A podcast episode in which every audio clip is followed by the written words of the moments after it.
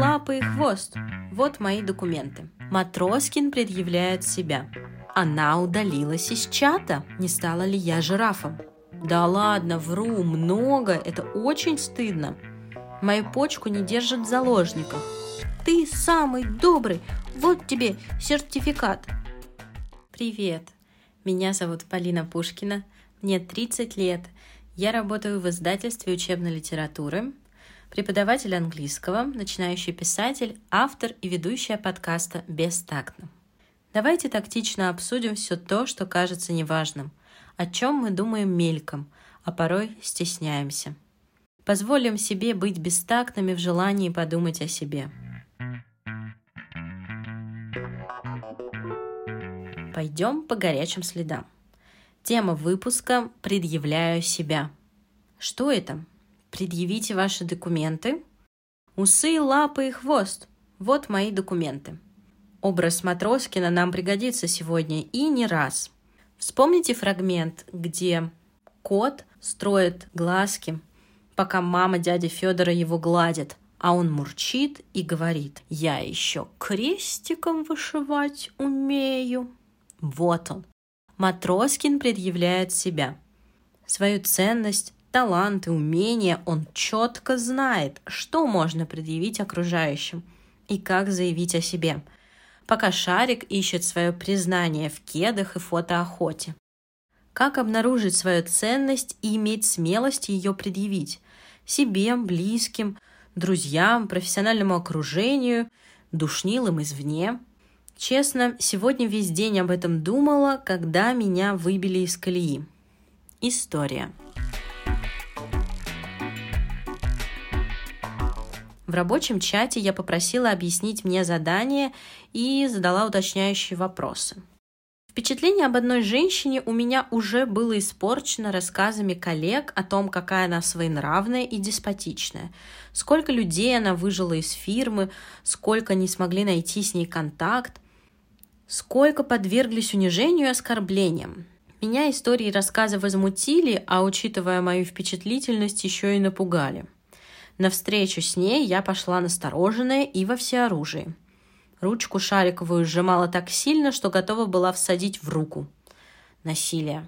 Осуждаю. Итак, переписка. Она ставит задачу, я не понимаю, уточняя один раз, она отвечает, все равно не понимаю – Решаю спросить у коллег. Они не понимают тоже.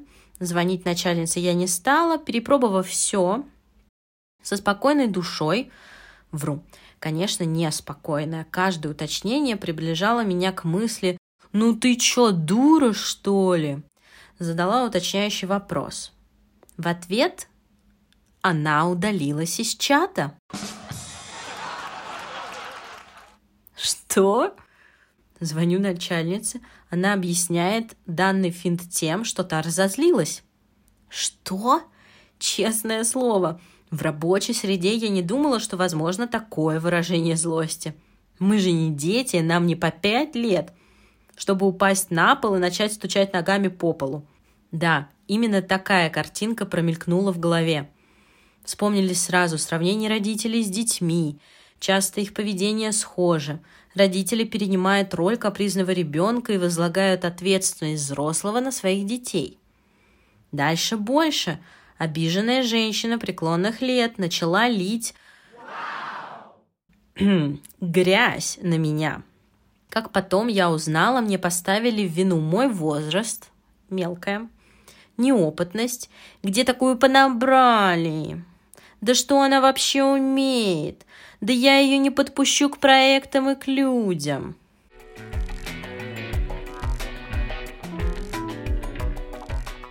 Какие эмоции у меня возникли? Злость, грусть, гнев, страх. Злость от несправедливости, что о моих навыках сделали вывод по одному случаю. Грусть, что мои умения обесценили. А я подготовила ответ на ее вопрос – течение 15 минут, и он был отличный и квалифицированный. Гнев, что женщина грубит и оскорбляет, и я не могу повлиять на нее, осадить, воспитать. Бессилие. Что я могла сделать в тот момент? выписать все эмоции, побыть в этом состоянии какое-то время. Но я не смогла себя ограничить. Я целый день возвращалась к ним и проверяла. А я точно умная. Мне точно тут место. Я могу справиться с разными задачами. Я чувствовала унижение. Зачем мне каждый раз перепроверять, не стала ли я жирафом? Уже на следующий день я сравнила эту хамку с базарной бабой на рынке. Ведь правда, я могла встретить ее на кассе. Она бы нагрубила, я бы осадила и больше бы не вернулась, забыла и прошла. Но осложняется тем, что придется с ней работать. Советы в стиле «не обращай внимания», «не воспринимай близко к сердцу», мне не помогали и не помогут. Только находясь в ресурсном состоянии, полной гармонии, которая бывает редко, у меня так точно, можно не обращать внимания на грубость и оскорбления. А в остальное время, будьте любезны, ходите с коромыслом и ведрами говна на перевес.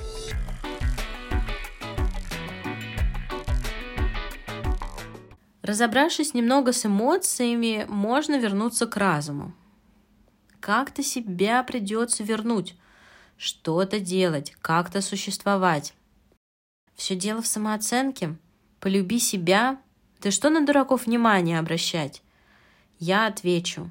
Советы посоветуйте сами. Но добрые люди мне еще пригодятся. Только запрос я бы сформулировала точнее. Признайте меня. Напомните, в чем моя ценность для вас. Почему я дорогая и хороша, и как человек, и как профессионал. Припомните мне все случаи, где я себя проявила. Стыдно просить? Немного. Да ладно, вру, много, это очень стыдно. Я сейчас в голове перебираю всех людей и понимаю, что скорее я не смогу попросить, нежели они не смогут меня поддержать.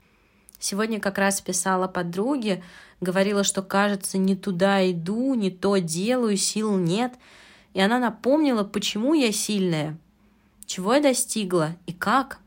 Мы с ней знакомы совсем недавно. Но мне было так приятно это слышать. Ее слова не звучали как лесть, они отзывались искренним восхищением и признанием. В момент я ощутила себя сильнее и спокойнее – я бы записала голоса друзей, которые говорили мне приятности, и слушала бы их. На писательском курсе мы составляли список достоинств. Он висел какое-то время на холодильнике, было радостно его читать.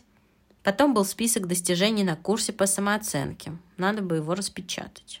Такие списки, как бумажный пакет в американских фильмах. В моменты паники люди дышат в пакет. Не знаю зачем и почему, и как это успокаивает – но вдруг, когда кассирша грубит, следует лишь достать список и перечитать. А что? Распечатаю, принесу на работу и положу рядом. Еще меня успокоили мысли о самом худшем сценарии – увольнении. А точнее, моем решении уйти. Если все пойдет совсем плохо, то я могу уйти. Сколько в этом свободы? Просто в мысли, что я могу уйти – Мою почку не держат в заложниках. Нет страха, я не найду работу. Найду.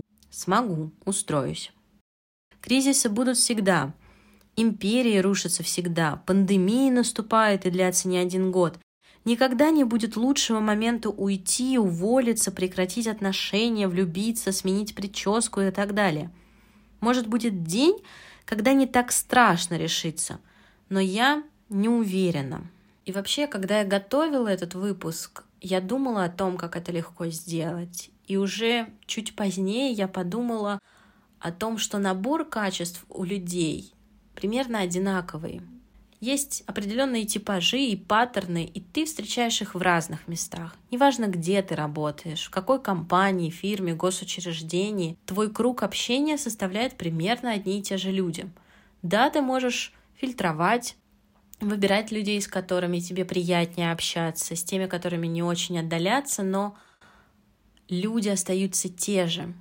Тогда уже вопрос не к месту, а к себе и к отношению. Но это повод задуматься, наверное, для следующего выпуска.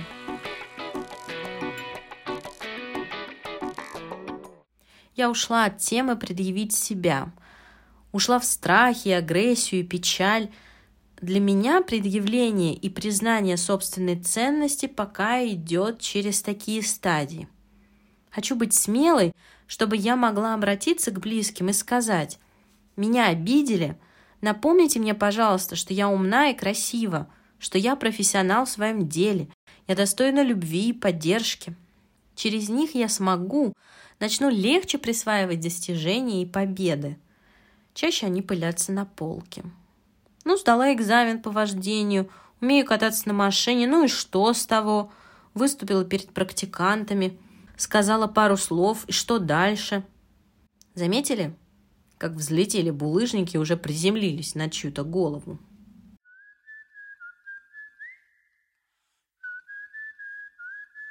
Предъявите ваши документики. Подождите, сейчас я список достижений и достоинств достану и предъявлю себя во всей красе. Я хочу легитимизировать сомнения, обиды и тревоги, сказать себе «и это нормально». И, наконец-то, прийти к способности, возможности предъявлять себя миру. Не тихонечко прочитать свой список и погладить себя по голове – развернуть лист и сказать «Это я, все мое, так и есть». Опустим момент с окружением. Проблема предъявления себя касается одной меня. Я не могу поменять окружение. Остаюсь я, мои реакции, отношения, действия. И все же я ухожу в мысли о девальвации достижений. Они подкрепляются только медальками и грамотами – ты самый добрый, вот тебе сертификат. А без него уже что, Ганнибал Лектор?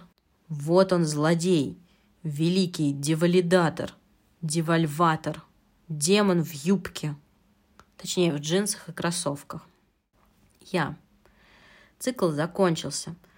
В моментах, где я не слышу свои достижения, создается нейронная связь к обесцениванию – и никакая медалька не спасет. Да, я могу обращаться к окружению за помощью. Напомните мне, пожалуйста. Но привычка уже сформирована.